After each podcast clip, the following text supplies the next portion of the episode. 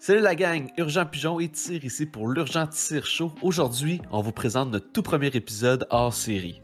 Yes, avec ces hors-série, en fait, ce qu'on veut faire, c'est pousser certains sujets qui ont été mentionnés durant l'urgent Tire Show, euh, explorer certains sujets ou des intérêts de nos invités.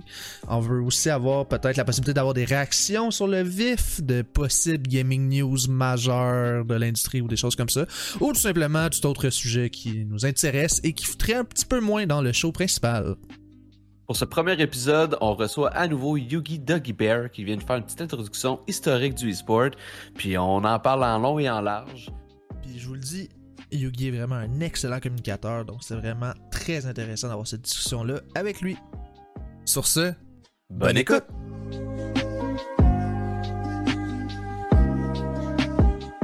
Salut la gang, comment ça va Hugo, comment ça va? Euh, Tsir et Yugi, je m'excuse de ton nom. Est-ce qu'on recommence ou on va de même? Non, non, ça va.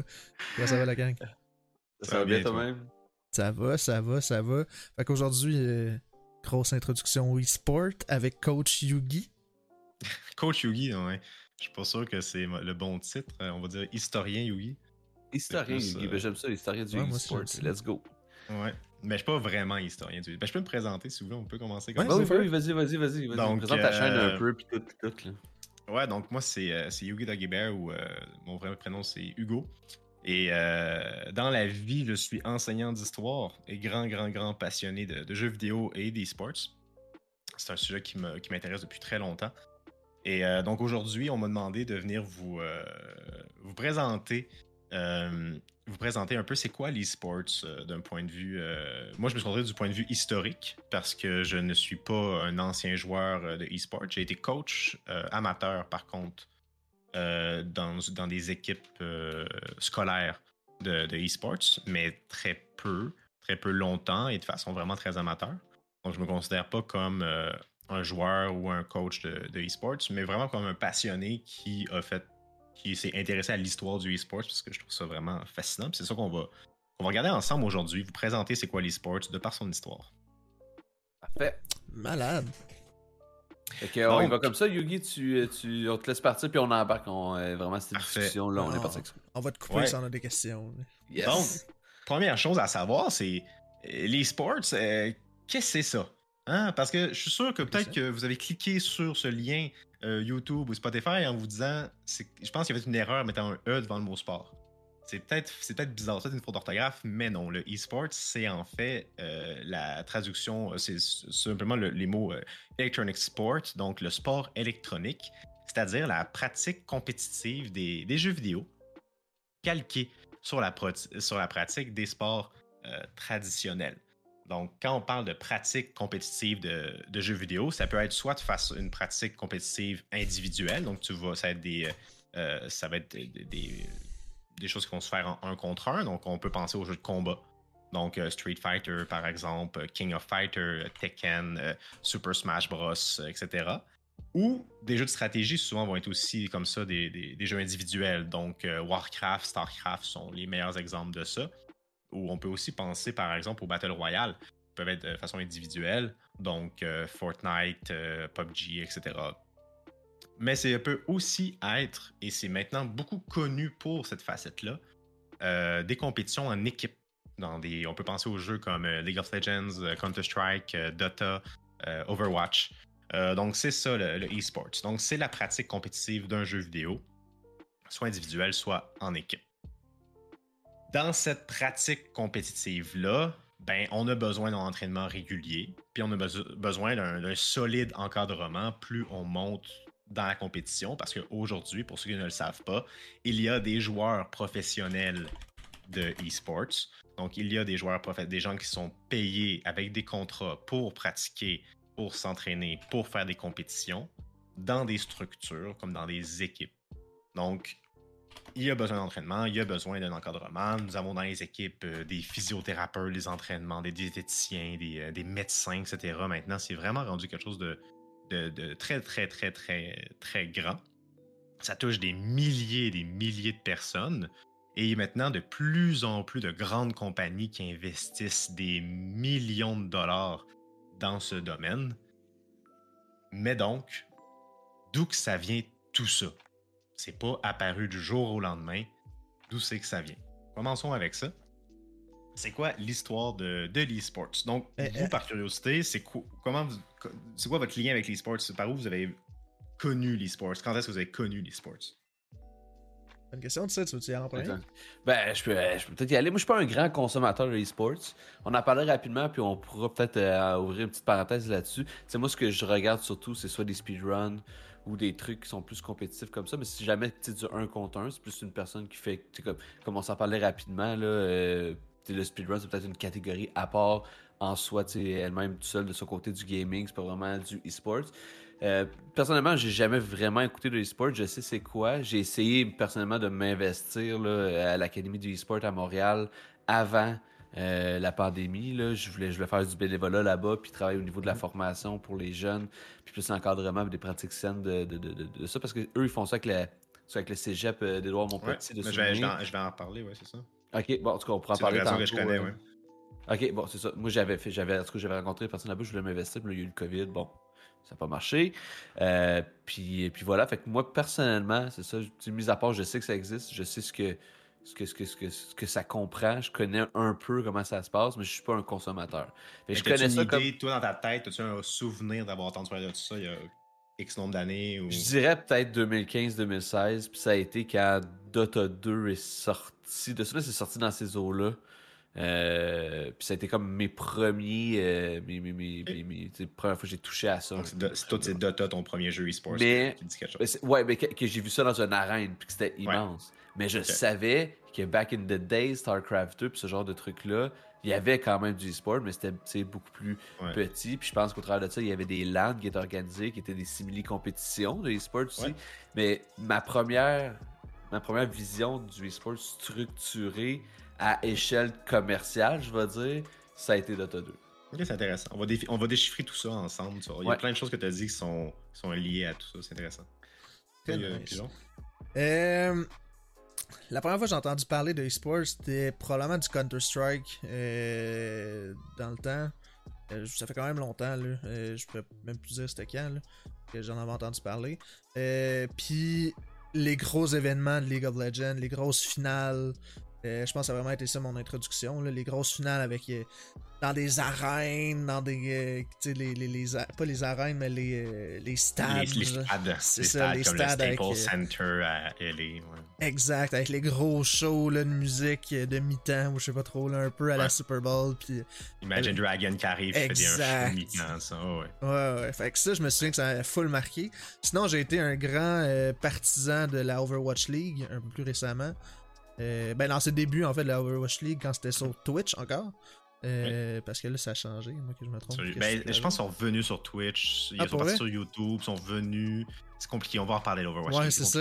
Mais euh, j'étais vraiment fan de la Overwatch League. Je trouvais ça insane que ça soit aussi structuré que, que la Ligue nationale de hockey, mettons, tu sais. Mhm. Euh, Ouais. La façon dont je le suivais. Fait qu'en tout cas, je sais qu'on va en reparler, mais moi, ça a vraiment été ça. C'est là que j'ai accroché vraiment plus, là, puis que je suivais mes équipes. Puis que nice. Good. Donc, oui. Donc, évidemment, depuis la nuit des temps, les Fallait humains- commencer par ça. Dédicace à mon ami Grammer Lazy. Donc, euh, depuis la nuit des temps, les humains, ben, ils aiment ça, la compétition. Donc, c'était logique que dès l'arrivée des jeux vidéo, des gens aient cherché à compétitionner autour de ça. Comme je disais tout, euh, avant, à- avant de commencer le podcast, le premier jeu vidéo est souvent reconnu comme étant Pong. Et Pong, on pouvait jouer un contre l'autre. Donc, il y avait déjà une. Tu pouvais faire déjà des tournois de Pong si tu veux au début. Là. Donc, la compétition, ça a toujours été ça. Donc, on pourrait Il y dire. a même, que- euh, il y a même une fameuse vidéo, je sais pas si vous l'avez vue, où le créateur de Pong, il, il rage quit en train de jouer avec quelqu'un. Vous avez pas vu ça? Je Ouais, vous envoyer ça. ça. C'est- Gang, ça en tout cas, cherchez sur YouTube, c'est vraiment drôle à voir. Excuse-moi, Yugi, je t'ai coupé. Ouais, m'a juste fait penser à ça. Donc, euh, on, pourrait, on pourrait être un peu euh, euh, médisant ou plate ou philosophe en disant ben en fait, le e-sport, ça a toujours existé. Oui, en effet, il y a toujours eu des gens qui ont compétitionné pour avoir. euh, pour, dans les jeux vidéo. Mais en soi, certains vont remonter la vraie création du, e-sports aux, bornes d'arcade. C'est-à-dire, euh, donc, euh, vous savez tous c'est quoi une borne d'arcade? Donc, on allait dans un centre d'arcade où il y avait des jeux vidéo, qu'on devait mettre des pièces d'argent dans la machine pour jouer. Et lorsque tu perdais, c'était terminé. Mais tu atteignais des high score, donc le plus haut score possible, et donc les gens compétitionnaient pour avoir le plus haut score possible. Et on pourrait penser, encore une fois, que je suis un peu médisant, puis que c'est pas tant du e-sport que ça, compétitionner pour un high score. Mais dans la réalité, euh, la, la scène de l'arcade dans les années 80-90 était énorme c'était vraiment quelque chose d'énorme. Les gens, donc, il y avait des compétitions vraiment organisées. Il y avait des stars dans ce monde-là. Il y avait des drames, il y avait des scandales liés à tout ça. Donc, si ça vous intéresse euh, comme sujet, je vous suggère fortement d'écouter le, documentaire euh, King of Kong, qui date de 2007, qui se penche sur l'histoire d'un du plus grand champion d'arcade de cette époque-là, qui est un personnage, ma foi, fort particulier. Euh, donc, je vous invite à écouter King of Kong, qui est vraiment un excellent documentaire sur cette époque-là pour voir c'était quoi. Donc, euh, donc ça, c'est donc, on pourrait revenir à ça. Mais si on veut se rapprocher vraiment plus de ce qui se fait aujourd'hui, donc on parle de tournois de, de e-sports, on, on va retrouver deux années importantes. Premièrement, 1990. En 1990-91, le Nintendo World Championship voit le jour. Donc, c'est Nintendo qui va faire le tour des États-Unis en proposant des compétitions dans des jeux qui, euh, existent, mais qui sont modifiés pour la compétition. On peut penser à Super Mario, par exemple. Euh, qui était donc pas Super Mario, mais euh, Mario Bros, parce que c'était avec la NES en 90. Et donc, Nintendo fait le tour des États-Unis, faire des compétitions, et il va y avoir un gagnant à la fin qui va gagner de l'argent, qui va gagner une télé, qui va gagner plein de choses comme ça. Donc, Nintendo devient à ce moment-là euh, le premier à faire des tournois de jeux vidéo. Par la suite, autre date importante, 1997, il va y avoir un tournoi qui va s'appeler Red Annihilation, qui est un tournoi sur le jeu, un jeu mythique, donc le jeu Quake. Euh, donc Quake est un des premiers FPS après Doom, euh, créé par John Carmack, et donc, Microsoft, qui à ce moment-là était assez proche de John Carmack, décide à l'E3 de faire un tournoi de, Quake. Et pour l'anecdote, le, gagnant ne, repartait pas avec de l'argent. Le gagnant repartait avec la Ferrari de John Carmack. Donc, euh, il gagnait la Ferrari du créateur de Quake. Ce qui me permets, deux choses quand même. Ce qui est quand même drôle que ce soit une voiture oui. qui soit tiré des gens partant. Mais c'est une belle voiture, là, quand même. C'est pas genre une. C'est une, ouais, une, ah pour, pour, les fans de voitures, c'est une Ferrari 328. Euh, c'est ça, c'est ça. C'est pas l'affaire euh, la plus accessible. non, vraiment pas. Et c'est même pas juste on, on, donne une Ferrari, c'est on donne la Ferrari de John Carmack. c'est ça. Mais c'est quand même cool. Tu sais, si t'étais un fan de John Carmack puis de tout ce qu'il a fait, c'est genre, c'est nice. Hein. Tu sors de là avec ça. C'est cool. Est-ce qu'on sait ça vaut combien à Star, cette Ferrari-là? Oh, bah, j'ai pas fait ces, ces recherches-là, mais c'est une Ferrari. Ça coûte dans les centaines de milliers. Clairement. Puis euh, l'autre point que j'allais dire, c'est que c'est drôle que le, premier événement e-sport, du moins mentionné ou de l'histoire, ça soit Nintendo. Euh, oui. Parce que, en tout cas, je sais pas si. Ils ont, ils ont, par, la suite été moins ouverts à l'e-sport. Nintendo. Euh, on, peut en reparler plus tard quand on va aborder le sujet des jeux de combat. Là. Yes. Mais, je pense que c'était. Tu sais, je pense que c'est aussi un, des efforts marketing pour rentrer Nintendo en Amérique. Oui, c'est cool là, quand tu passes. Puis je me rappelle, ben, je me rappelle, j'étais pas là, ben, je suis dans 90, mais je veux dire, je me rappelle pas. Mm-hmm. Sauf que j'ai vu des, des, documentaires là-dessus, je sais qu'il y avait des centres d'achat, il y avait des booths, puis il faisait. C'était pas juste comme des compétitions organisées dans des, dans des mm-hmm. salles, il, se promenait vraiment partout aux États-Unis. Fait que d'après moi, oui, le e-sport, mais je pense que c'était beaucoup un effort marketing aussi, faire rentrer Nintendo en, ah, en Amérique. Puis je veux juste revenir à. Ouais, excuse, On pourrait dire aujourd'hui encore le e-sports, c'est surtout marketing. Ben je vais en parler plus tard, là, mais le e-sport, c'est vraiment beaucoup, beaucoup, beaucoup marketing. Mais on va en reparler. Fait que je vais juste revenir aussi à King of Kong. Mhm. Puis quand vous allez écouter le documentaire, vous n'allez pas écouté au complet. Puis euh, ceux qui nous écoutent aussi, allez, ceux et celles qui nous écoutent, allez écouter ça, c'est vraiment bon. Puis à un moment donné, tu parles de drama, là. Là, il y avait à un moment donné, il y avait plein de rumeurs de tricherie. Mhm. Fait que en tout cas, il y a une scène, là, euh, Tipit qui gagne, là, en tout cas, le, le, le, le monsieur, euh, euh, comment je pourrais dire, euh, unique en son genre. Il envoie comme des agents secrets chez l'autre dude pour inspecter comme sa carte mère. De sa... C'est insane ce qui se passe là-dedans. c'est vraiment à écouter. C'est un autre univers complètement. Là. Ouais, vraiment c'est très particulier, mais ça montre l'importance qu'il y avait la scène, les scènes, ben la, scène de l'arcade à, cette époque-là. Donc, après euh, la réussite de, Red Annihilation, c'est un tournoi qui va attirer beaucoup l'attention à, l'E3, euh, il y a beaucoup de gens qui commencent à, amener l'idée que créer des, tournois de jeux vidéo, ça, ça semble être intéressant. Et donc, en 2000, dès 2000, donc il y a déjà 22 ans, apparaît quelque chose qui existe encore aujourd'hui en Allemagne, la ESL, la Electronic Sports League. La ESL, qui est aujourd'hui considérée comme l'une des plus grandes euh, ligues de e-sports aujourd'hui, plus grande organisation, je devrais plutôt dire, de e-sports euh, aujourd'hui, ben, elle va être créée et elle va amener les premiers premières vraies compétitions d'e-sports comme on les connaît aujourd'hui. Donc les tournois comme on les connaît aujourd'hui, ça apparaît vraiment en 2000. Donc durant 10 ans, c'est le bordel.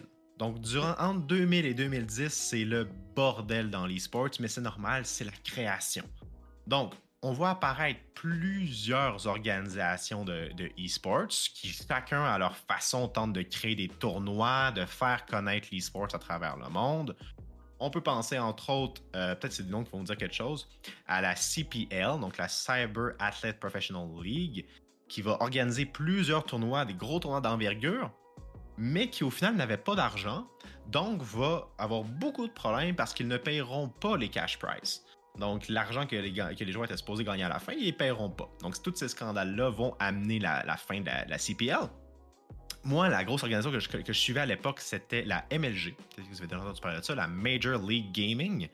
Euh, donc, la Major League Gaming qui est rachetée en 2016, en 2016 par Activision Blizzard dans le but d'avoir sa ligue qui va organiser pour eux des tournois de Call of Duty et de StarCraft. On en parle. Vous avez aussi à l'époque la ESWC, qui était donc euh, qui tentait de faire une Coupe du Monde des jeux vidéo. Vous avez la World Cyber Game Challenge, qui eux tentaient de faire les Olympiques de l'e-sports. Et vous avez à cette époque-là la création de quelque chose qui est maintenant très très connu, la création de l'Evo, donc le plus grand tournoi euh, de jeux de combat au monde. Et l'Evo euh, va être très connu pour rentrer en guerre rapidement avec Nintendo. Hmm. Parce que le jeu, l'un des jeux de combat les plus connus et les plus appréciés du public est Super Smash Bros, édité par Nintendo. Et Nintendo ne voulait rien savoir qu'il soit présenté à l'Evo, du moins pas online, parce que Nintendo, dans les années 2000, était hyper soucieux de son image et ne voulait surtout pas euh, euh, s'éloigner de l'image de les jeux Nintendo, c'est pour la famille, les enfants ce n'est pas compétitif. Donc, l'Evo et Nintendo sont rentrés en guerre comme ça. C'est la même époque que Nintendo contrôlait énormément tout ce qui, tout ce qui se faisait sur lui. Donc, c'est très difficile à l'époque de faire des vidéos YouTube avec les jeux Nintendo. On parle même pas de streamer, c'était presque impossible.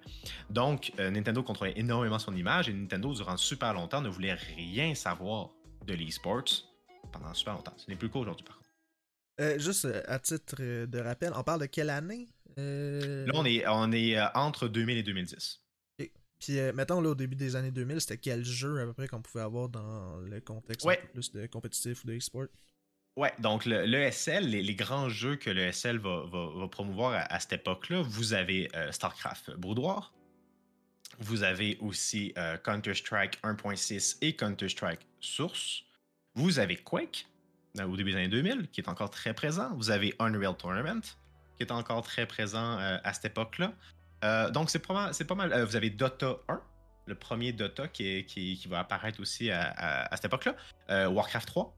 Warcraft 3 va être un jeu très, très important du, début du e-sports. Donc, c'est pas mal ces jeux-là qui sont, là à, cette époque-là. C'est pas mal, c'est ça, les gros jeux de, l'époque. Donc, tous des jeux ou près, tous des jeux qui sont PC, vous noterez d'ailleurs ce qui va changer aussi avec le temps. Euh, et aux jeux de combat, Evo, ben, les plus connus sont évidemment Street Fighter, Tekken et euh, King of Fighter, qui est moins connu un peu en Amérique du Nord, mais plutôt connu en, Asie. Donc, pendant que en, Occident, euh, nous, c'est le Far West, on se bat, on, se lance nos caca, ben en Corée, eux, ils ont décidé d'y aller vraiment, vraiment, vraiment plus sérieusement les Coréens, la pratique du jeu vidéo, c'est quelque chose qui culturellement est plus qu'accepté. C'est quelque chose qui est encouragé, la pratique du jeu vidéo en, Corée du Sud. Euh, donc, en, Corée du Sud, euh, on va créer quelque chose de très important qu'on appelle la KESPA. Donc la Korean Esports Association, qui est créée par le gouvernement. Donc le gouvernement coréen, par le biais de son ministère de la Culture, du Sport et du Tourisme, va créer cette organisation-là qui a pour mission de superviser les compétitions de esports et les équipes de esports autour de 20 jeux différents. Et la KESPA va aussi être responsable de deux postes de télévision qui vont, qui vont avoir comme programmation uniquement du esports. Donc, la Corée, pendant que tout le monde se bat en Occident pour commencer à faire quelque chose puis pas payer ses joueurs et tout ça, eux, ils décident d'investir beaucoup là-dedans et de créer quelque chose de super solide, mais aussi uniquement concentré sur la Corée. Donc, la Corée devient dans les années 2000 un peu comme le paradis du e-sports et tout le monde essaie de voir qu'est-ce qu'ils font en Corée qui est particulier, comment est-ce qu'on peut faire comme la Corée.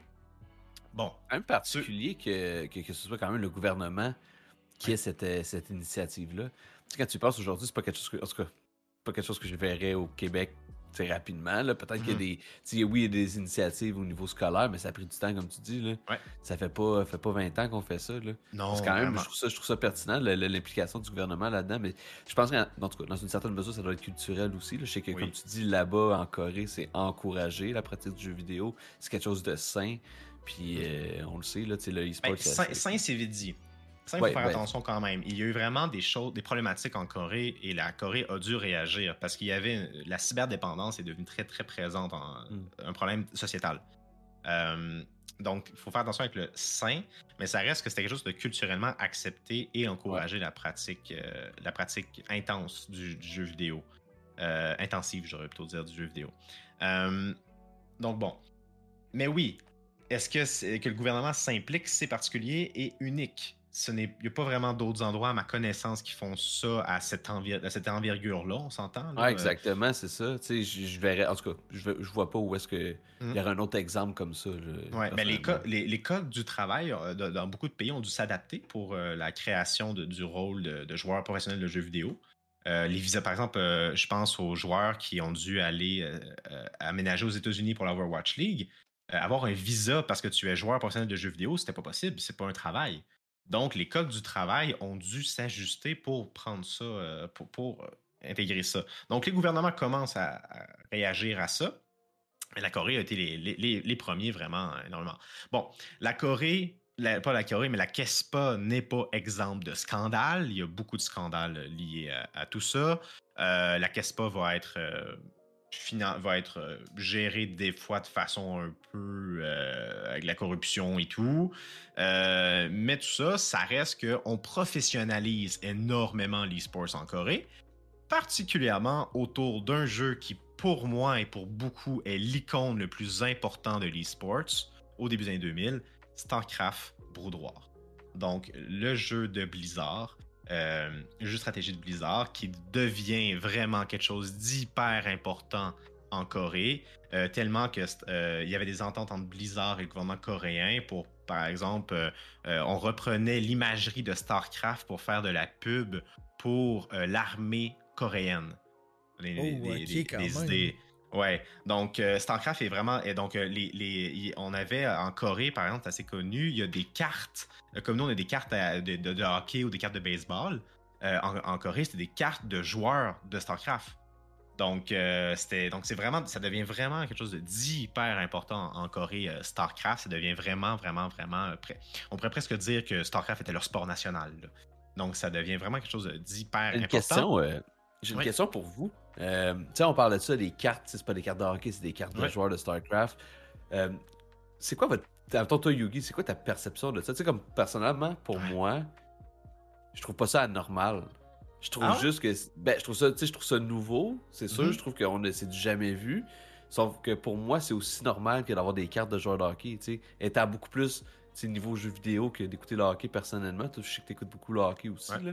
Mais tu sais, comme pour moi, ma perception de ça, c'est quelque chose de nouveau. Oui, c'est quelque chose c'est du jamais vu, mais je trouve pas ça anormal. Je sais pas si vous comprenez ma question. C'est comment vous voyez hmm. ça, vous, ce genre de phénomène-là?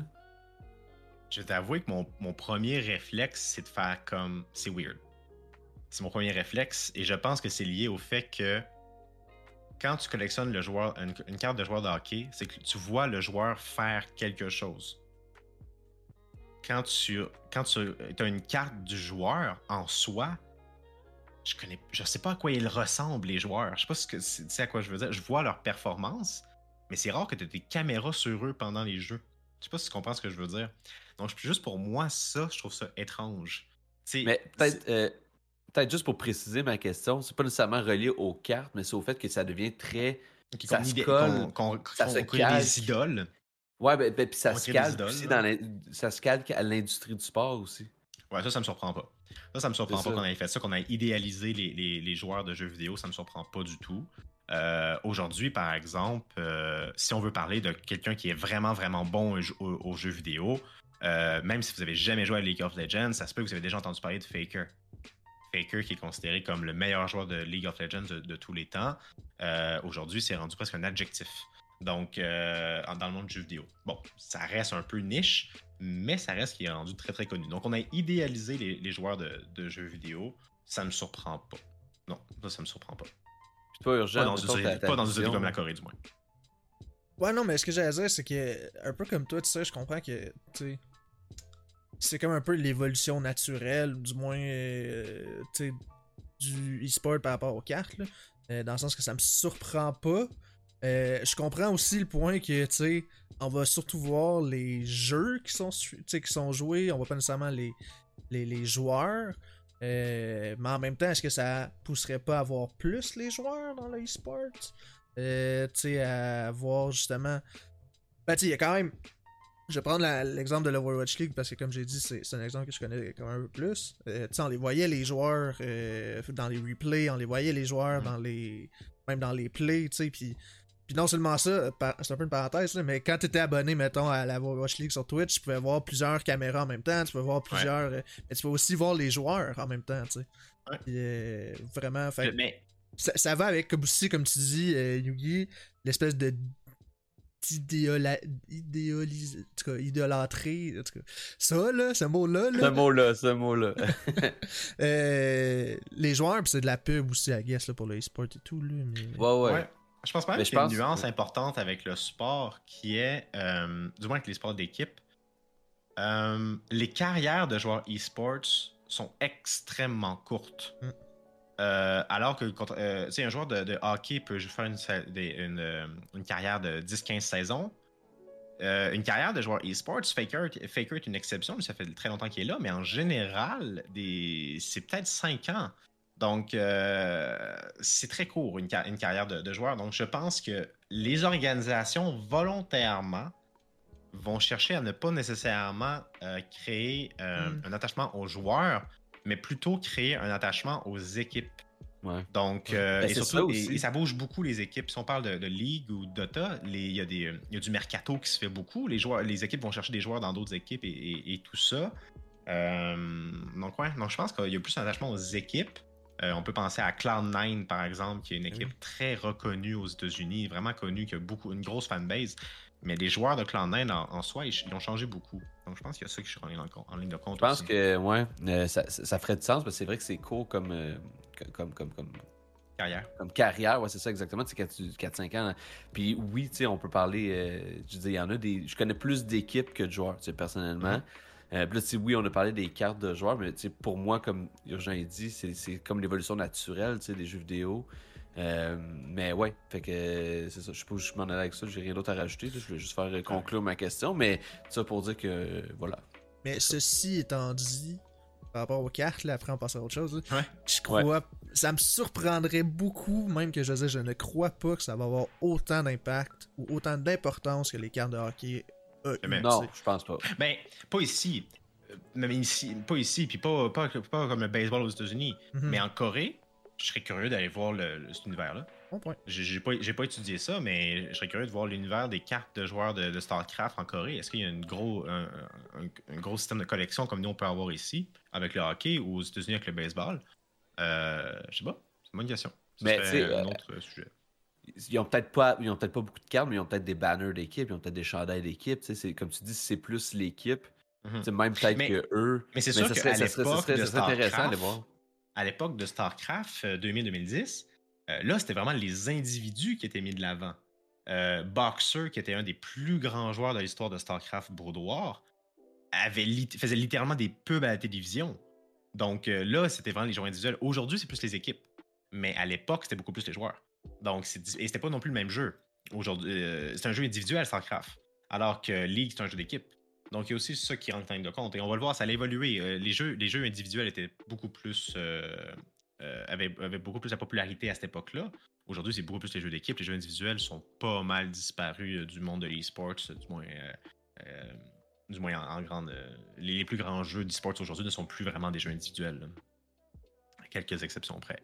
Donc, les années 2000, 2010, c'est vraiment le, bordel en Occident et ça se professionnalise en Corée.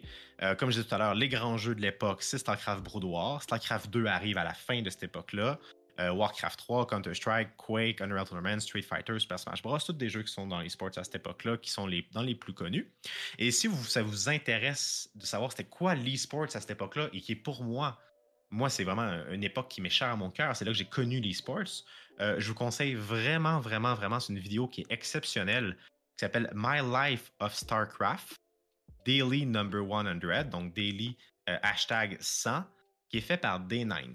Donc, Day9, pour ceux qui ne le connaissent pas, c'est un ancien joueur professionnel américain de StarCraft qui lui a connu l'époque que StarCraft était dans ses premiers balbutiements en Amérique du Nord, dans les premiers grands tournois de StarCraft. Et donc, Day9, c'est un joueur pro qui n'a jamais gagné de très grands tournois. Donc, c'est un joueur pro qui était connu, mais qui n'était pas le plus connu de l'époque mais ça reste que sa vision qu'il a de StarCraft à cette époque-là, elle est magnifique. Et lui, en plus, il avait la particularité euh, de faire les tournois avec son frère. Et son frère est devenu aujourd'hui, euh, ben, par la suite, l'un des plus grands commentateurs de StarCraft 2. S'appelle Artosis, son frère.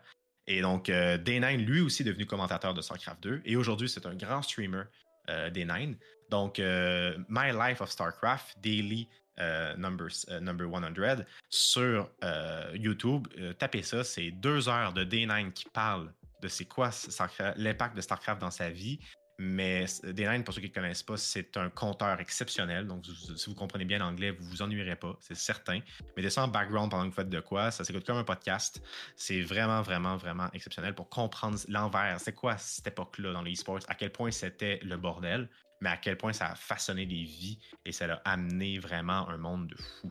Donc, moi, c'est mon époque préférée de, de, la, de, l'e-sport. Euh, je vous le conseille vraiment comme, comme source pour vous informer plus.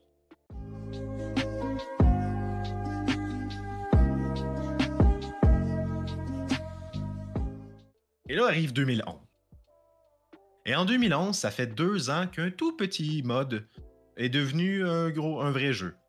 Euh, ça fait deux ans qu'il y a des gens qui euh, sont devenus toxiques et qui se battent dans euh, sur un, jeu qui est plutôt laid et qui s'appelle League of Legends. Donc en 2009 apparaît League of Legends et plus avec le temps c'est un jeu qui est longtemps en, bêta et quand League of Legends devient de plus en plus connu, de plus en plus joué, euh, ben, l'éditeur euh, Riot Games se dit bon, on arrive sur le. On va faire du e-sports nous aussi, et on fera pas ça en petit. On va organiser la première finale de League of Legends, et le gagnant, l'équipe gagnante de 5 va partir avec un million de dollars. C'est la première fois qu'il y avait un cash prize aussi énorme. Un million de dollars. Puis encore à ce jour, on parle que c'est un, un million, ça reste un. C'est un très bon cash prize. Vous allez voir, il y a. La même époque, euh, il y a le compétiteur direct de. Il y a le compétiteur direct de, League of Legends qui apparaît, qui est Dota 2. Donc, édité par, Valve, euh, les créateurs, entre autres, de Half-Life et de Steam. Euh, donc, Valve arrive lui aussi avec Dota 2 et organise son premier The International, donc son, premier euh, championnat, si vous voulez, de Dota 2, euh, qui lui aussi va avoir un cash prize de 1 million de dollars. Et donc, ça, pour plusieurs, c'est le début du e-sport actuel. Entre 2011 et 2022, nous sommes à la même époque en termes de e-sports. Euh, donc, le gros changement qui arrive, c'est que maintenant, les éditeurs qui voyaient tous les tournois s'organiser, les ligues s'organiser, tout ça, ils se disent non, c'est trop, euh, on peut faire de l'argent avec ça. on peut mieux organiser ça. On va maintenant diriger l'e-sports. Ce sont maintenant les éditeurs qui vont diriger l'e-sports. Donc, les deux plus connus à cette époque-là, c'est Riot Games, donc l'éditeur de League of Legends qui va créer les LCS, les League Championship Series. Euh, donc, et l'autre, c'est Blizzard, qui lui avait donc euh, StarCraft 2. Euh, qui va créer, faire la même chose avec les WCS, donc les World Championship Series. Ils sont vraiment pas bons pour les noms, mais c'est quand même important parce que ils vont à ce moment-là créer donc les grandes organisations. C'est maintenant eux qui vont gérer les tournois. Euh, à l'époque et la même époque, tu as Dota, 2, euh, Valve qui, avec Dota 2, va créer The International, donc le très grand tournoi de Dota 2 qui aujourd'hui, à chaque année, bat les records de cash prize. On est rendu, je pense, à plus de 20 millions de cash prize. Donc, qui a, euh, qui a, encore le même nom aujourd'hui, d'ailleurs. C'est toujours The International. Ça, même chose pour, pour League of Legends. League of Legends, les LCS existent encore aujourd'hui. Euh, et euh, même si la scène est presque disparue aujourd'hui, StarCraft 2 a toujours les WCS aussi. Euh, donc, à partir de 2012, il y a maintenant quatre grands jeux. Il y a maintenant quatre grands jeux qui sont vraiment les quatre figures de proue de, de l'esport, les quatre mastodontes de l'esport. Vous avez StarCraft 2. On va appeler le papa, parce que c'est le premier. C'est le, plus grand à cette époque-là. C'est le doyen. c'est le plus grand à cette époque-là. Mais c'est aussi le premier qui va décliner. C'est aussi le premier qui va décliner. En partie parce que le jeu est extrêmement complexe.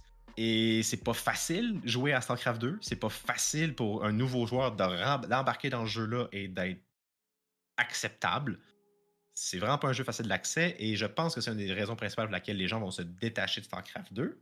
C'est aussi pas un jeu d'équipe. Donc, tu peux pas jouer avec tes amis à StarCraft 2 ou très peu. Tu peux jouer à 4, 4 contre 4, 3 contre 3, etc. Mais c'est pas ça qu'on voit dans les compétitions e-sports. Donc, StarCraft 2, Counter-Strike, euh, Global Offensive devient un énorme joueur dans l'e-sports. Il l'est encore aujourd'hui. On entend moins parler que les autres. Mais si vous avez une compétition de Counter-Strike qui se joue sur Twitch, elle va généralement être le premier stream euh, sur Twitch mais c'est généralement un jeu qui est un petit peu moins suivi que les autres. Donc, euh, Counter-Strike est édité par Valve. LOL devient le gros joueur, devient le jeu le plus euh, regardé euh, en esports. Et vous avez Dota 2 aussi, qui est dans les quatre grands jeux de esports. Donc, en 2012, 2012-2015, c'est les quatre grands jeux qui apparaissent. Donc, StarCraft 2, Counter-Strike Go, LOL, Dota 2. Et pour plusieurs, ben, c'est ça c'est ça les esports. C'est ces quatre jeux-là. Je pense qu'il y, a beaucoup de personnes, dont moi, qui ont connu les sports en 2012-2015. Tout à fait. À cause de ces jeux-là. Moi, la première fois que j'ai vu ça, j'étais chez un de mes amis, puis il dit Hey, je pense finalement c'était ça, c'était plus 2012. C'est quand Dota 2 est sorti, parce mm-hmm. qu'il me l'a montré, puis c'est lui qui m'a montré des compétitions de ça. sais Moi, j'ai grandi avec des consoles. sais Moi, Counter-Strike, j'avais jamais touché à ça de ma vie. Euh, fait que j'ai pas pu vraiment connaître ça parce que j'étais un joueur de console. Mais mes amis qui jouaient PC m'en parlaient, mais tu sais, je me suis jamais intéressé à ça. Puis moi, ça a été vraiment début 2012. Fait que je pense que c'est quand même une époque que pour beaucoup, ça a été leur introduction au e-sport. Ce qui, ce qui donne l'image aussi de c'est quoi le e-sport pour la plupart des gens, ce qui font rester se référer à League of Legends puis Dota 2. C'est moi, League of Legends, j'ai joué à ça pour la première fois de ma vie en 2021 parce que j'écoutais Arkane. Puis finalement, j'aime juste Arkane. J'ai arrêté, ça n'a pas été long. Mais je pense que cette époque-là a ouvert les yeux à beaucoup de personnes sur ce qu'est le e-sport, puis c'est quoi l'avenir du e-sport peut-être. Puis euh, je trouve ça intéressant aussi, tu sais, dans les quatre grands noms que tu mentionnes, il y en a quand même deux que c'est des MOBA.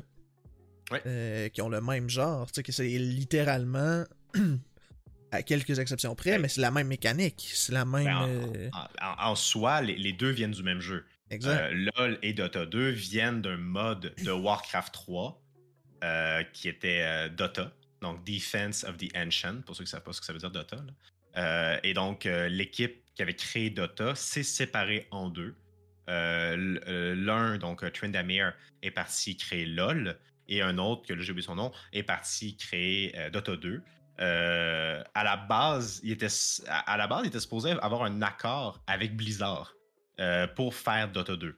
Euh, mais finalement, Blizzard était plus ou moins d'accord et c'est Valve qui a fait comme moi je vous aime, moi je pense une bonne idée, je vais aller vous chercher, puis c'est comme ça qu'ils qui ont parti Dota 2 et que ça a été créé par Valve, ce qui a surpris énormément de monde, que ce soit Valve qui aille Dota 2. Tout le monde s'attendait à ce que ce soit Blizzard qui aille Dota 2. Euh, et voilà, donc là, eux, partent Riot Games. Et Riot Games est aujourd'hui euh, racheté par Tencent, si je ne me trompe pas. Euh, donc, le, le- le- probablement la plus grande compagnie de jeux vidéo. euh, Ouais, ouais, chinoise. c'est pas mal. euh, On en ben, parle, je pense- on en je pense- parle moins, mais oui. Ouais. Ben, c'est comme un. Microsoft avec l'achat d'Activision Blizzard sont devenus. Tencent, c'est euh, comme une grosse entreprise parapluie. C'est pour ça qu'on Ouais. n'en parle pas. Ils possèdent Exact. beaucoup d'affaires. Mais euh, pour revenir à ce que tu disais, tu sais, je savais pas que c'était un mode. Ça, tu viens de Mhm. m'apprendre ça. C'est c'est vraiment, vraiment cool. Puis je vais faire un lien probablement quelque chose que tu vas parler dans pas longtemps. Mais il y a beaucoup de jeux compétitifs qui sont ressortis d'un mode. Tu sais, Oui. Counter-Strike, c'est ressorti d'un mode Half-Life. League of Legends, pareillement, comme tu viens de m'apprendre, c'est un mode de StarCraft 3. On va parler de Des, PUBG, euh, qui est un PUBG, mode de Arma. qui ouais, ben, Daisy, euh, Daisy, donc Daisy, Arma, ouais, Daisy, tout ça, exactement. qui est devenu, qui est devenu PUBG, ouais. Fortnite, tu sais, je veux dire, Fortnite, c'était. Fortnite, à la base, euh, ouais, le vrai Fortnite, c'est un, tower- c'est un genre de tower defense. Ouais, c'est, exactement. euh, C'est tu te bâtis une bâtie, puis euh, tu, tu te Ouais. bâtis une bâtie. Tu te bâtis une, tu une, une base, puis tu défends ça, genre des extraterrestres, je sais pas trop, je sais pas trop ouais, quoi. c'est. Microsoft qui a donné du cash pour un indie game à, Chris, à Epic pour qu'ils développent Fortnite. Ah, je savais même pas que c'est Microsoft qui avait Ouais, c'est Fortnite. c'est Ok. où j'ai entendu parler de ça? C'est quand ils ont annoncé, en tout cas, l'achat. J'ai vu comme un reportage là-dessus. Ah, c'est dans le reportage Xbox euh, pour fêter les 21 ans, je sais pas trop quoi, les 20 ans d'Xbox. Ils ont sorti un, un court-métrage, ben, un Ok. court reportage de 5 épisodes. Puis c'est eux qui ont donné la chance à Fortnite pour créer le Battle Royale Ah, de je Fortnite. Ouais. En Intéressant. plus, je savais pas. C'est, en tout cas, c'est, c'est, c'est ça. Fait que, cas, je fais le lien avec plein d'autres trucs, mais il y a beaucoup de modes qui sont devenus des jeux compétitifs comme ça. Fait Ben oui, peut-être devancer dans ton. même euh, on- non, pas du tout. Mais on pourrait même revenir à- au fait que euh, Star- StarCraft, c'est Warcraft dans l'espace, que tu sais, c'est c'est souvent des, des jeux comme ça qui sont inspirés par d'autres jeux qui deviennent très populaires. C'est c'est- Steve Jobs qui, qui, qui dit il faut pas avoir peur de copier les autres. euh, c'est- vraiment ça. On, copie puis ça, on, fait, on fait mieux. Mais euh, un jeu que moi je joue beaucoup, moi c'est mon jeu e-sports en, en ce moment, en ce moment euh, Teamfight Tactics, est copié sur Auto Chess qui était lié à Dota. Donc League et Dota n'auraient pas se voler des, des idées aussi encore aujourd'hui. Juste dire aussi, Blizzard, ben là, ils se sont fait racheter, là, mais Blizzard doivent. ont dû se mordre les doigts en voyant Ah la oui. popularité de Dota. Oui. Euh, quand Surtout après ça, ils ont sorti, ils ont sorti eux-mêmes leur MOBA qui n'a pas du tout marché. Euh, Oui, Heroes of the Storm. euh, Heroes of the Storm. Heroes of the oui, Storm, oui. qui n'a pas du tout marché. Donc, euh, non, non, ça a été. oui, donc Blizzard, euh, c'était une grande erreur de ne pas, de pas garder Dota près d'eux. là. Donc, oui, donc là, à cette époque-là, donc, comme je disais, c'est le début des, des grands tournois, des grandes organisations liées à l'éditeur. Euh, les jeux, mais par contre, comme je disais, il n'y a pas juste ça. Il n'y a pas juste ces quatre jeux-là, par contre, en e-sport à ce moment-là. Euh, il y a beaucoup d'autres jeux qui, existent à ce moment-là, mais qui sont moins populaires. Euh, et assez étonnamment, par contre, parce que c'est quand même des grandes franchises, donc on peut penser que Halo va avoir une grande scène sportive, mais qui sera pas aussi populaire, mais c'est un jeu console. Call of Duty, très grosse, très grosse scène sportive, mais c'est un jeu console. Euh, les jeux EA Sports vont avoir des scènes compétitives, on les oublie souvent, mais les FIFA vont avoir des grandes, jeux- les FIFA vont des grandes, scènes compétitives. Euh, Maiden va avoir une grande, euh, scène compétitive. NHL a une scène compétitive. Euh, le meilleur joueur de NHL au monde est, québécois, euh, d'ailleurs.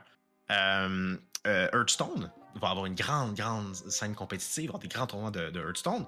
Et là arrive la mode euh, des Battle Royale. Donc PUBG va avoir sa grosse mode de grande scène compétitive. PUBG va pendant longtemps être les, le premier, les premiers euh, streams sur, Twitch. Fortnite, on n'en parle même pas. Ça va être un ravage complet. La scène compétitive de Fortnite va excessivement prendre la, la place de tous. Euh, Rocket League va être, très, va être très populaire aussi. Donc plein. Et, et arrive les jeux mobiles. On l'oublie souvent, mais Clash of Clans et Clash Royale sont dans les jeux e-sports les plus rentables et les plus connus aujourd'hui, les plus regardés, mais surtout en Chine. Donc, parce qu'on les oublie souvent, mais les Chinois n'ont pas accès à Twitch. Donc, c'est difficile de savoir qu'est-ce qui se passe en Chine. Donc, euh, non pas qu'ils n'ont pas accès à Twitch, mais ils sont moins sur Twitch. Donc, il y a aussi les jeux mobiles qui arrivent en, en- grande, euh, en grand dans ces époques-là aussi. Euh, parenthèse par rapport à ça, je trouve ça intéressant. J'avais, tu effectivement, les jeux mobiles, en tout cas, pour ma part, c'est pas les premiers exemples qui me viennent en tête. Et pourtant, euh, c'est une parenthèse, là, mais j'ai, j'ai toujours été euh, joueur console jusqu'à très récemment. Euh, parce que là, j'étais un peu plus euh, PC. Mais euh, aussi beaucoup Nintendo. Puis, ils ont, ils ont sorti un jeu en 2018, je crois, sur la Nintendo Switch, qui était Arena of Valor, qui était Oui. euh, tiré d'un jeu mobile, qui était. Oui. Euh, dont j'oublie le nom. C'est Arena of Valor aussi sur mobile. là, Arena Valor aussi sur mobile, ouais. mais en Chine, ça a un autre nom, là, que le nom m'échappe.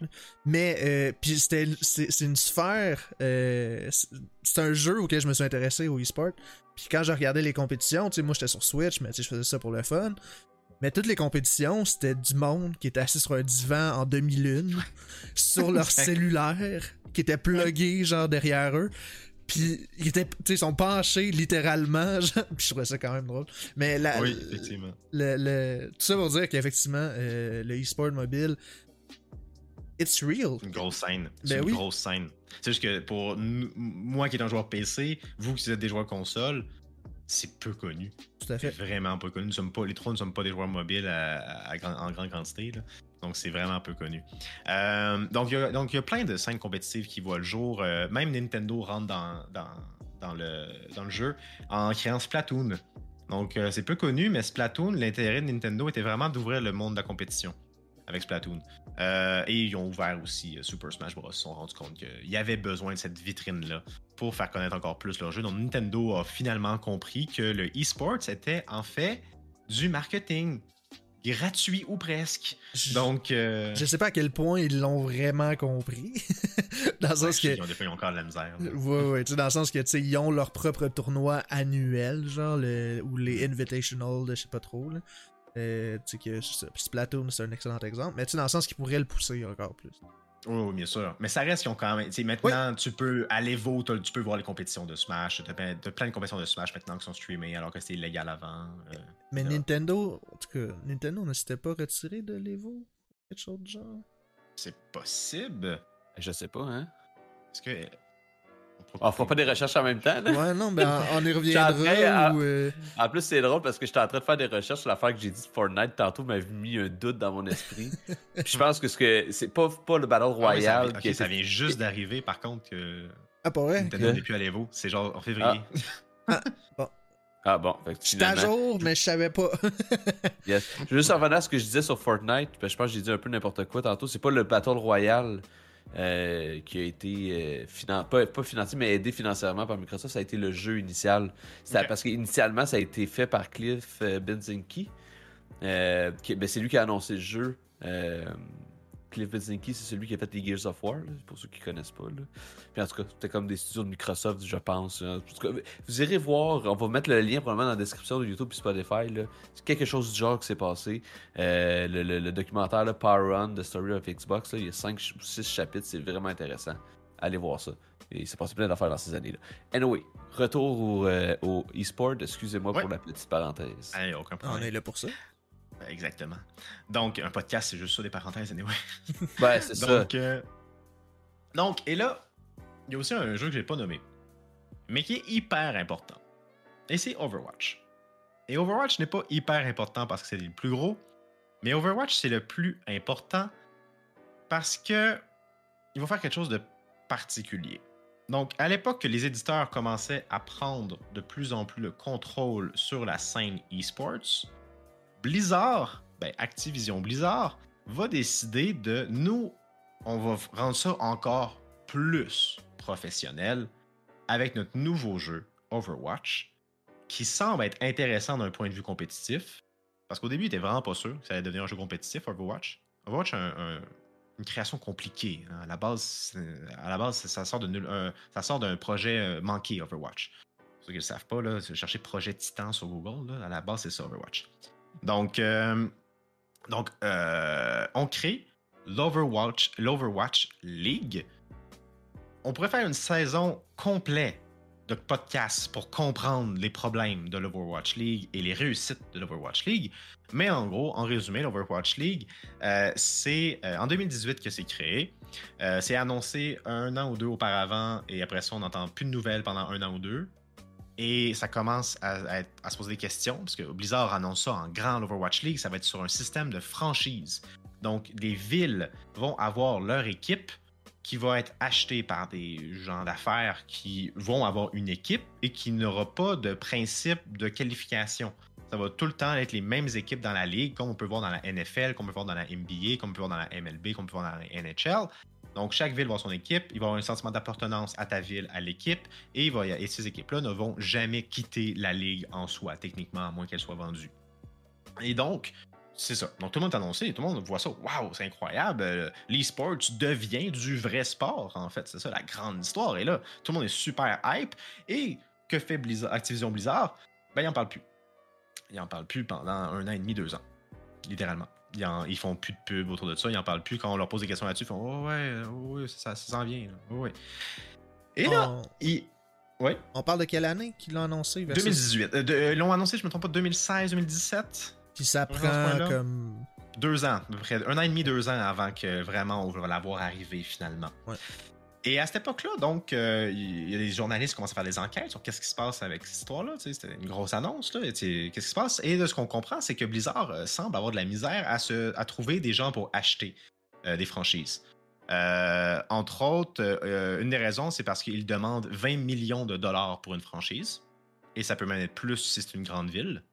Et il, prévoit qu'il n'y aura aucune, aucun partage des revenus avant 2021. C'est-à-dire que si une franchise a plus de misère qu'une autre, elle ne pourra pas recevoir de l'argent de la ligue. Donc, elle va devoir s'arranger avec ses problèmes. Donc, les hommes d'affaires, en général, font Bof, hein, ton cassin, un petit jeu, là, pas sûr. Sauf un. Et c'est probablement lui qui va permettre la véritable création de l'Overwatch League. C'est Robert Kraft. Robert Kraft, qui est un nom extrêmement connu aux États-Unis parce qu'il est euh, un homme d'affaires extrêmement riche qui possède, entre autres, les Patriotes de la Nouvelle-Angleterre la NFL. C'est le propriétaire des Pats. Euh, et donc, lui, il dit non, moi je crois à ça, les sports, j'achète ta franchise, c'est ce qui va devenir aujourd'hui les, les Boston Uprising. Donc, euh, c'est le propriétaire des Boston Uprising. Et il va convaincre d'autres grands euh, propriétaires d'investir aussi dans le Watch League et dans l'esports en général. Euh, on peut penser, entre autres, je ne me trompe pas, euh, il y a des grands joueurs de, la NBA qui ont investi, entre autres, dans l'esports. Je pense que LeBron James a, maintenant des parts dans des équipes de esports. euh, je ne sais plus trop. Faudrait que je revérifie. Mais ça pour dire, au début, la Overwatch League, ça marche super bien. Les deux premières saisons de la Overwatch League, c'est un succès phénoménal. Un succès financier énorme, un succès populaire encore plus grand, mais sa réussite financière est vraiment surprenante pour la majorité des investisseurs qui font comme Waouh, on s'attendait pas à ça. Et donc, plein de grandes compagnies sont intéressées à rentrer dans Overwatch League. On pense à Coca-Cola, entre autres, qui va faire il va signer un grand contrat avec Activision Blizzard pour être euh, le, plus grand. euh, euh, le, plus grand commanditaire de, tout ce qui est lié à, à, à etc. Mais après les deux premières saisons, euh, ça devient plus difficile. Ça devient plus difficile pour plusieurs raisons. Entre autres, beaucoup de joueurs quittent l'Overwatch League, mettant de l'avant euh, la pression psychologique que ça leur met sur eux. Euh, et le plaisir semble être complètement disparu. Il semble y avoir beaucoup d'équipes avec des environnements toxiques, des équipes qui sont mal gérées. Donc, beaucoup de problèmes comme ça Et le jeu en soi, Overwatch, maintenant, aujourd'hui, on le sait, c'est à cause des problèmes internes à Blizzard, qui avait à l'épo- à l'époque, nous sommes en 2018, 2019, 2020, c'est l'hécatombe chez Blizzard. Pour ceux qui ne le savent pas, c'est... vous pouvez aller lire là-dessus, plein d'articles là-dessus sur à quel point c'était maintenant un environnement de, travail chez Activision Blizzard extrêmement, euh, extrêmement dégueulasse, avec plusieurs euh, accusations d'harcèlement sexuel et, tout. Donc chez Blizzard, c'est le bordel. Overwatch est vraiment laissé à, l'abandon ou presque. Euh, on, on annonce Overwatch 2 de façon un peu surprenante, mais après ça, on n'a plus de nouvelles. Donc Overwatch en soi est tout ça un bordel. Donc Overwatch League, ça se fait ressentir. Euh, ils prennent des décisions étranges comme d'envoyer les streams officiels sur YouTube au lieu de les garder sur Twitch, alors que les gens regardaient surtout sur Twitch.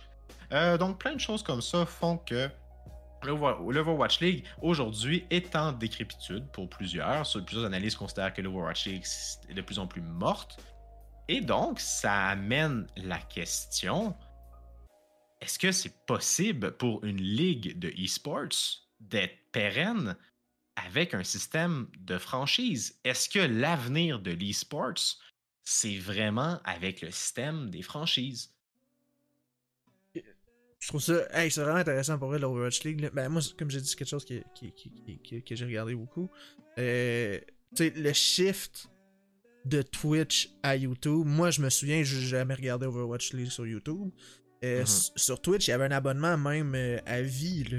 Euh, je veux Ouais. dire, que tu pouvais payer, c'était, je me souviens plus du prix, là, mais moi, je l'avais pris.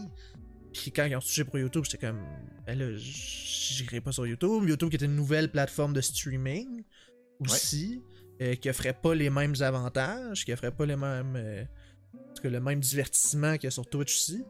Fait que, puis c'est clair, je suis clairement pas le seul euh, qui a arrêté là, à ce moment-là.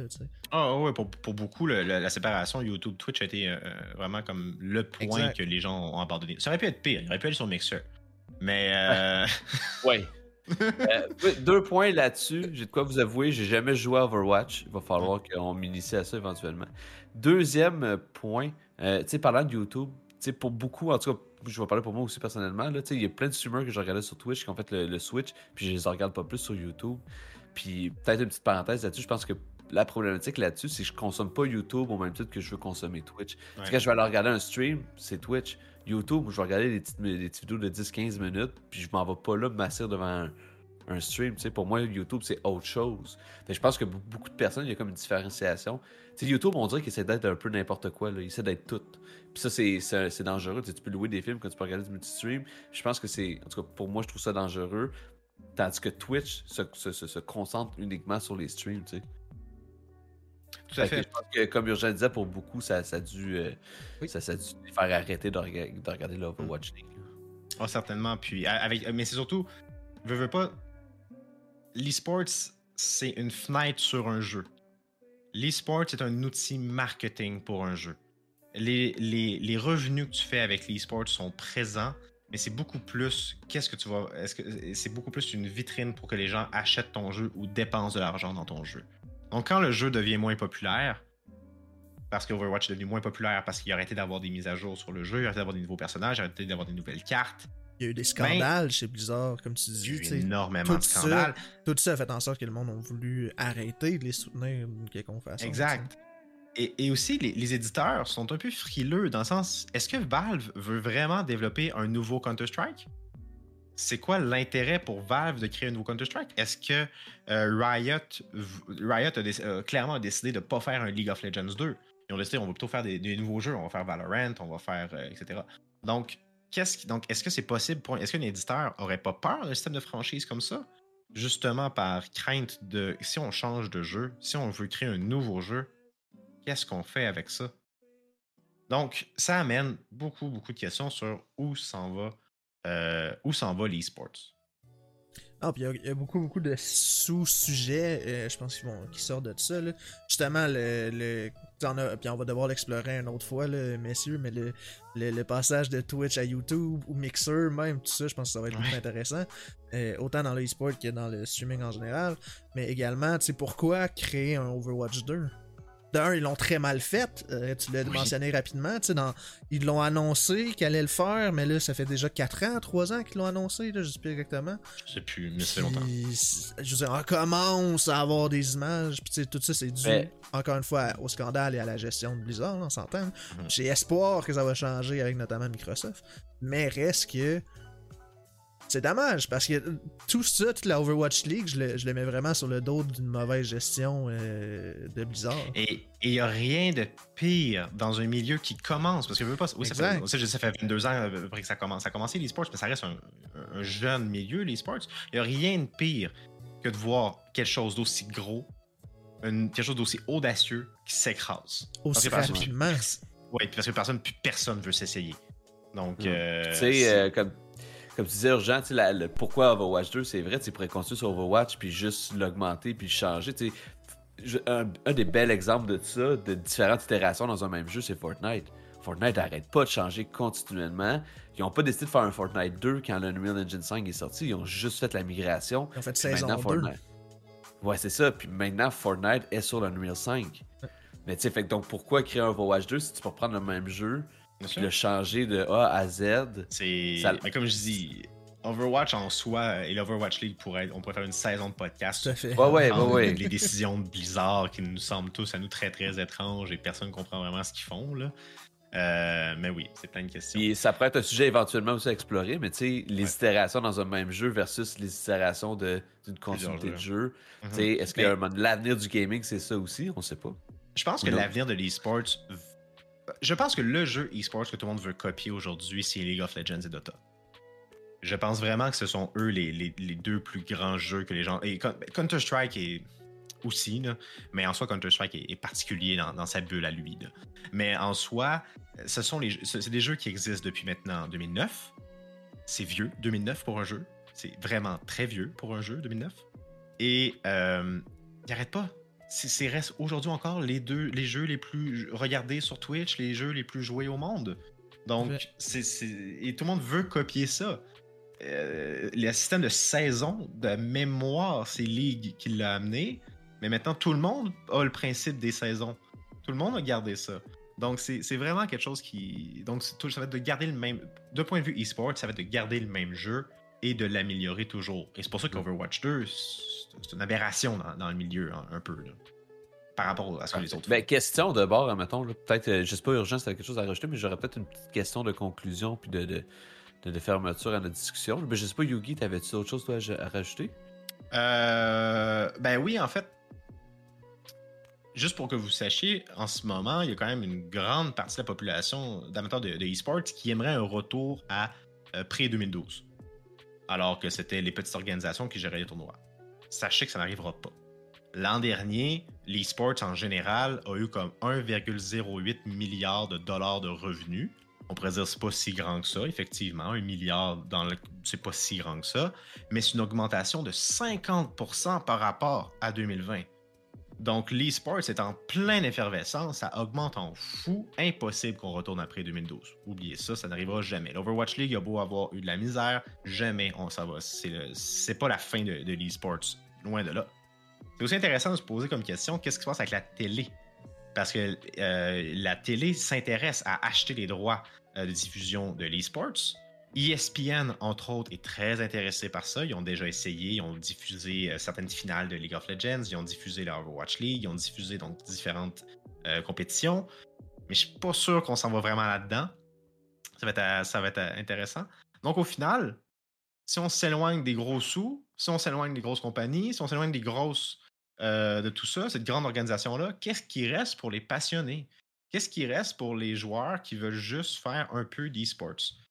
Ben, je vous dirais que la réponse à ça, c'est probablement le développement euh, de l'e-sport scolaire. Donc, euh, aujourd'hui, euh, on a parlé tout à l'heure, entre autres, avec l'Académie e-sports de Montréal, qui s'appelle aujourd'hui l'Académie e-sports du Canada. Ils ont changé de nom récemment.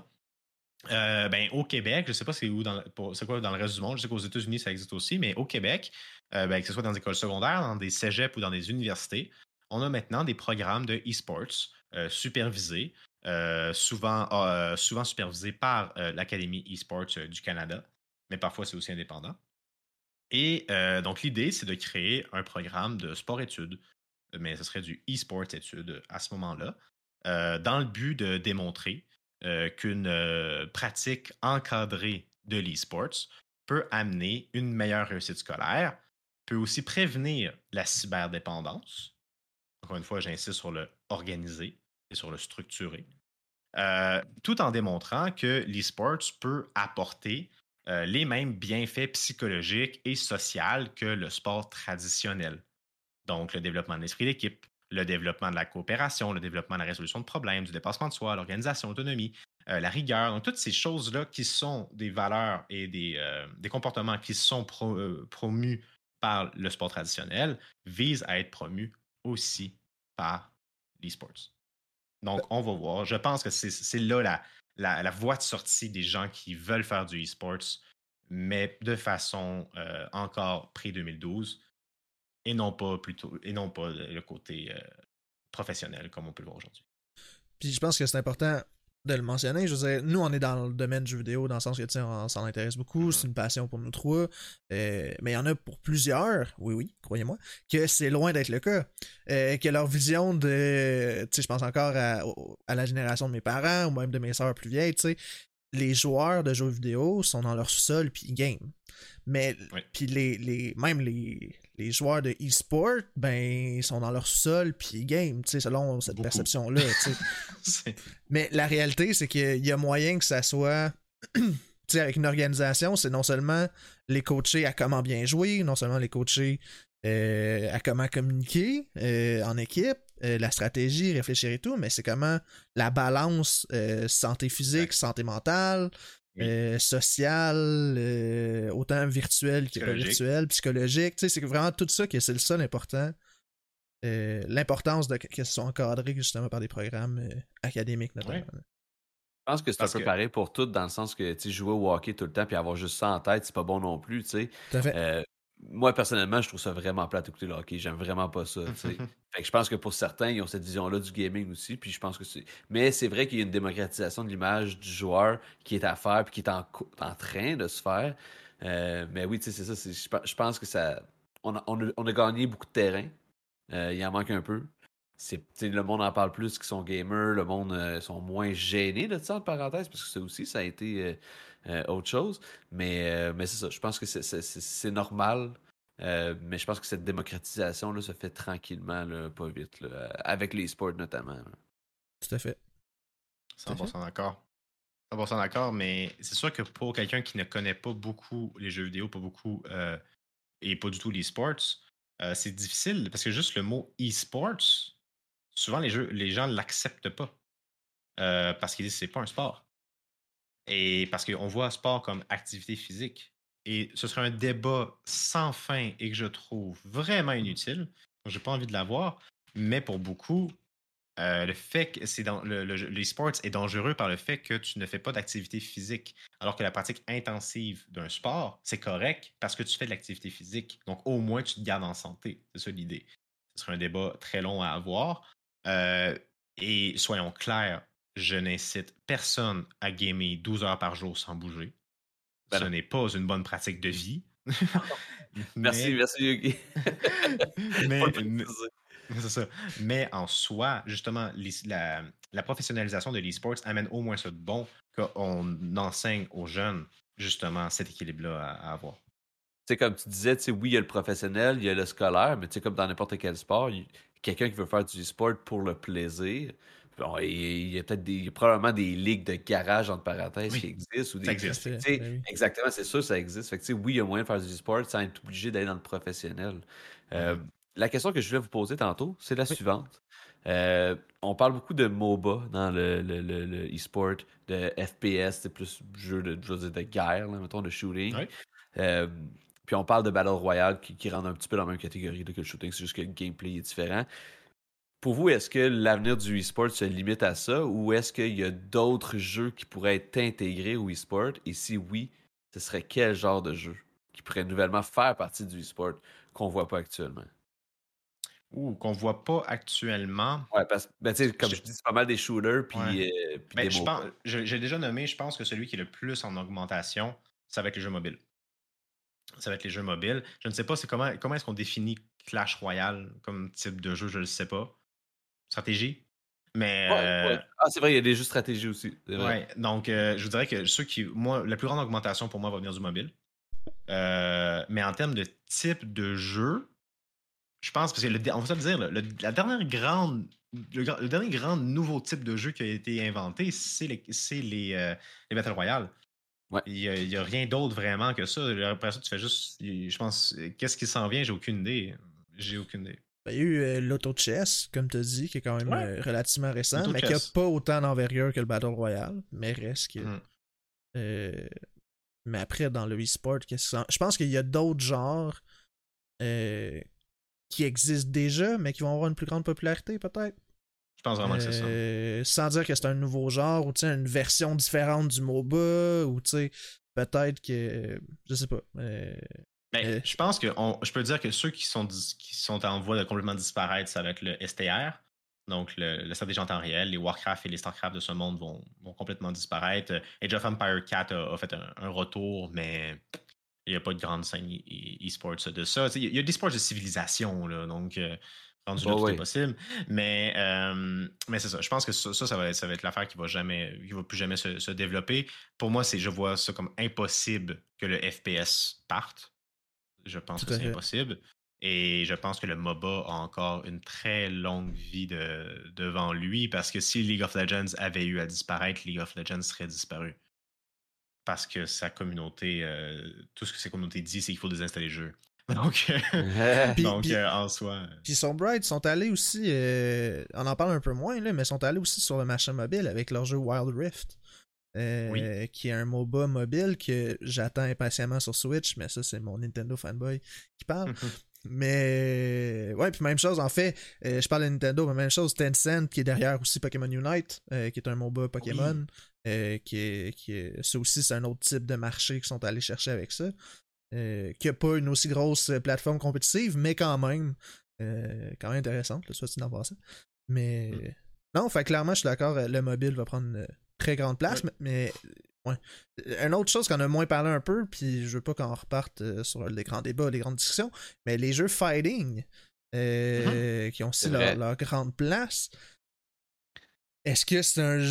Mais ils ont, une bonne place, mais j'ai l'impression qu'ils sont plus niche. Euh, c'est pour moi, c'est la niche des sports. Ouais, exact. Pour moi, c'est vraiment ça. C'est que. Les... Moi, j'aime regarder du, du, fighting game. Je, je suis. J'aime pas jouer à des fighting games, mais j'aime regarder du, du, fighting game. Euh, des compétitions de Smash, ça me rend vraiment joyeux. J'embarque vraiment beaucoup là-dedans. Même chose pour du Street Fighter. Euh, mais en soi, c'est des jeux qui sont tellement difficiles d'accès pour être bons tout le monde peut se mettre un bouton, là, on s'entend. Mais en soi, tellement difficile d'accès pour être bon dans ces jeux-là que jamais ça va attirer une grande, euh, une, grande popularité pour moi. Puis en même temps, c'est un jeu solo, généralement. Aussi. Aussi. Euh, rares sont les fighting games en coop, mettons. Mais tu sais, ben pour, ouais, ouais pour venir à ma question, moi, une affaire que j'aimerais voir, puis on en parlait un petit peu tantôt, le speedrun, c'est une catégorie à part. Moi, je suis un grand consommateur de speedrun. Sauf que ce que je regarde des fois, puis je trouve ça intéressant, puis je pense que ça pourrait ouvrir, faire un pont entre le speedrun puis le e-sport, c'est des courses de speedrunner. Sais, mettons les quatre en même temps sur le même jeu. Fait que oui, il y a les, il high scores de speedrun, que là, c'est speedrun.com. Les, les, courses existent déjà en soi. ouais, ouais, ça existe déjà, c'est ça. Mais je pense que ça, c'est un des trucs qui risque d'entrer éventuellement dans l'e-sport puis qui va ouvrir les fans de e-sport au, euh, au speedrun. Parce que je pense que c'est pas, pas tout le monde qui écoute du e-sport qui aime les speedruns, puis et l'inverse. Sauf que je pense que c'est intrinsèquement relié parce que ça reste euh, des espèces de compétitions dans des jeux. C'est juste que c'est des jeux très différents. Mais en tout cas, je serais surpris de voir, euh, de voir ça dans, dans, dans les prochaines années. Je pense que le problème avec le speedrun, c'est qu'il y a trop de jeux possibles. Oui, absolument. il faudrait ben, qu'un jeu se démarque en, soi. Et euh, je te donne un exemple. Il faudrait que, par exemple, Mario Odyssey devienne le jeu de course de, speedrun. Mais je pense qu'en ce moment, le speedrun est dans sa catégorie à part. je pense aussi que les gens qui font du speedrun sont assez heureux d'être dans cette catégorie-là un peu élitiste de, du jeu vidéo.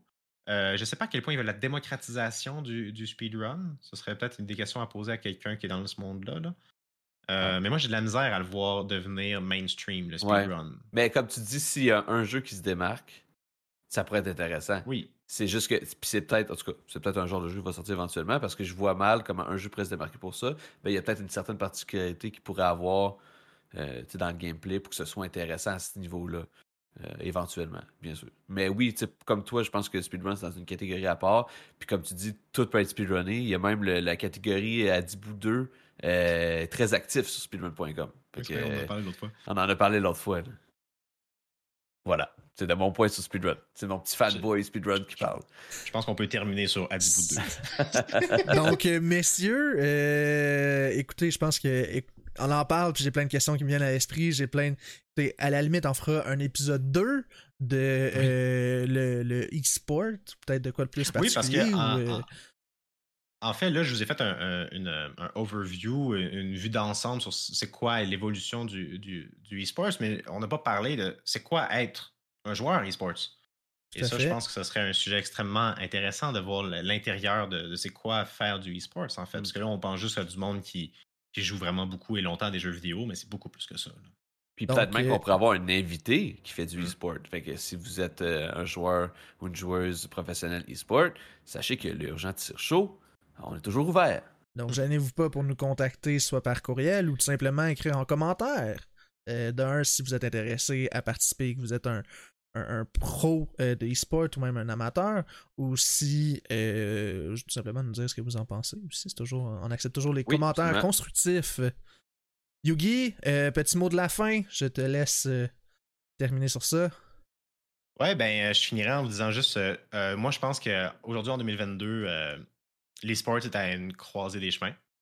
Euh, je pense qu'on commence à voir la direction qu'elle va prendre. Je pense qu'on s'enligne vraiment pour la professionnalisation et, la recherche euh, de profit. Euh, est-ce que ça va être pour le mieux? Pas sûr, mais je suis peut-être juste aussi un vieux qui s'ennuie du prix 2012. C'est bien dit. Toujours un plaisir de, te parler, mon Yugi. Et ce n'est que partie remise. Je pense que, comme on vient de le mentionner, on a beaucoup à parler. Fait que tu seras le bienvenu à nouveau dans un épisode près de chez vous. Merci beaucoup pour l'invitation. Merci pour votre écoute. Et gênez-vous pas pour laisser tout commentaire constructif.